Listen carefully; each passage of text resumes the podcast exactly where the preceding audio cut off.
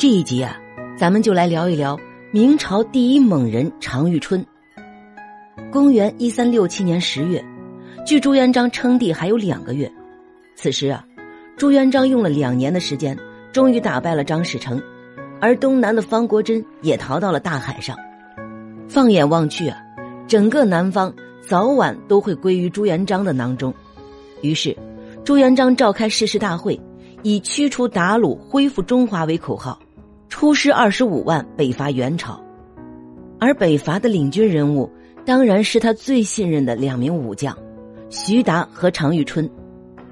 朱元璋在众位将领面前任命徐达为征虏大将军，常遇春为副将军，并且对大家公开说：“我任命徐达和常遇春为主帅，并不是说其他人不行。”然而，若论带兵打仗、治军严格，并且稳操胜券的能力，你们都不如徐达；若论摧锋陷阵、百万军中奋勇杀敌的能力，你们都不如常遇春。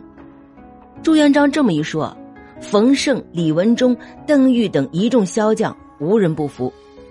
的确，在朱元璋的阵中，若徐达、常遇春站在那儿，其他人也只能争一争第三的位置了。在朱元璋心中，徐达是操控战局的帅才，常遇春是攻城拔寨的将才。徐达是硬攻，常遇春就是利剑，而朱元璋则是那个拉弓射箭的人。朱元璋本指望徐达和常遇春能够辅佐自己一辈子，不料两年后常遇春命丧柳河川，他如尸一臂。心如钢铁的朱元璋从不轻易流泪。但骤闻常遇春的死讯，朱元璋还是枯湿草木。在许多民间文学中，把徐达、常遇春等人说成是朱元璋幼时的玩伴。例如，著名历史学家吴晗先生出版的《朱元璋传》也有类似的说法。其实啊，这种说法是错误的。徐达虽然和朱元璋是老乡，但他认识朱元璋的时候已经二十二岁。常遇春压根儿就不是亳州人。所以更不是朱元璋的幼年玩伴。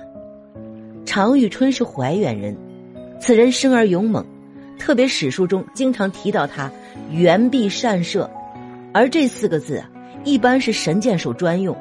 例如《史记·李广传》中就曾记载飞将军李广圆臂，其善射亦天性也。可见啊，常遇春不仅武力超群，而且还是个神射手。例如。在鄱阳湖水战中，常遇春就曾射伤陈友谅麾下的猛将张定边，救了朱元璋一命。常遇春比朱元璋小两岁，他和朱元璋的相遇也充满传奇。元朝末年，苛政如虎，天下苦元久矣。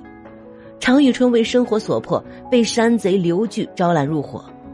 因为常遇春身手不凡，很快成为刘据的心腹。但刘据所做之事啊，不过是拦路抢劫、入室为盗。虽然每天能大碗喝酒、大口吃肉，但时间久了，常遇春觉得一辈子当山贼没啥前途，于是打算另寻出路。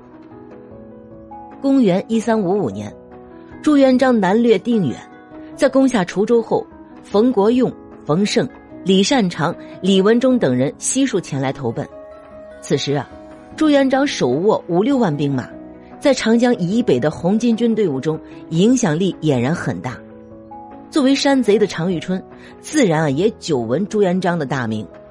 为了更进一步了解朱元璋，常遇春还曾乔装成老百姓近距离观察他。最后啊，常遇春断定朱元璋是个成大事的人，决定跟他混。于是，常遇春脱离了刘据的队伍，前去投奔朱元璋。走到半路上，常遇春又饿又困，干脆在田野里睡上一觉。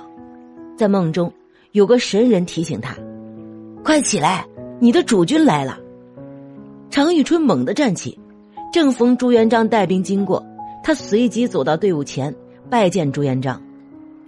朱元璋见到前面有一个莽汉拦路，并不高兴，他嘲笑常遇春说：“你不该是因为饿肚子才到我这儿的吧？”我可不留这样的人。常遇春的出场就是这么囧，竟然被朱元璋当成是混饭吃的小人物。常遇春也很无奈啊，他解释道：“俺本来是刘据麾下的山贼，并不愁吃喝，但刘季胸无大志。我听人说你是一位贤明之主，因此特来投奔。”朱元璋说：“我正要带兵去渡江，等到了长江对岸，我再决定是否收留你。”几天后，朱元璋带领大军在长江北岸一字排开，他们的目标啊是对岸的采石矶。元朝的军队为了防止朱元璋登岸，在岸边布下重兵。当时廖永安、廖永忠、郁通海等擅长水战的名将都已经投奔朱元璋。朱元璋麾下人才济济，可悲剧的是啊，大家在离对岸三丈远的江面上被元军逼停，都无法上岸。这时啊，常遇春申请了一条小船冲入战场，他驾着小船冲在最前面，用长戈奋勇杀敌，敌人也用长戈来攻击他，他趁机啊勾住敌人的长戈，一跃而上，跳到援军阵中，大杀四方。徐达、邓玉、廖永安等将领在后面一拥而上，大家一阵厮杀，夺下采石矶。可以说，在朱元璋的渡江之战中。常遇春的处女秀非常惊艳，朱元璋事后论功行赏，常遇春居首功，被任命为总管府先锋。当时他的顶头上司啊正是徐达。常遇春投奔朱元璋的第一仗就奠定了自己猛将的身份，也就是从这时起啊，朱元璋意识到，常遇春是位不可多得的先锋官。此后数年，若论到难以搞定的对手。朱元璋总会第一个想到常遇春，在徐达的衬影下，许多人认为常遇春仅仅是一员有勇无谋的骁将，甚至有人认为他是李逵式的人物。这其实啊是对常遇春最大的误读。用明史的话来说，其智勇不在中山下。中山指的是徐达，徐达死后被追封为中山王。这句话的意思是说。常遇春的智勇啊，都不在徐达之下，即常遇春是智勇双全。他投奔朱元璋后打的第二仗，还是在采石矶。在朱元璋等人渡江成功后，元朝吉庆路主帅满子海牙迅速夺回了采石矶，扼住渡江的咽喉。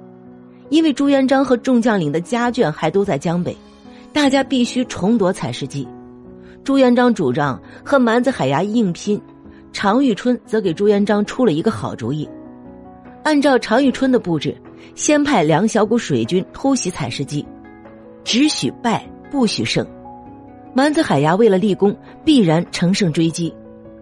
等他们分兵而去啊，常遇春带着主力部队直捣采石矶，然后放火烧掉敌人战船。此战的结果是大破之，蛮子海牙仅以身免，自恃。鄂江之势遂衰，可以说，常遇春用自己的计谋，不仅帮朱元璋再一次夺取采石矶，而且还避免了本方将领的大幅伤亡。此战之后，元朝扼守长江的势头渐成衰势，为朱元璋后期夺取南京奠定了基础。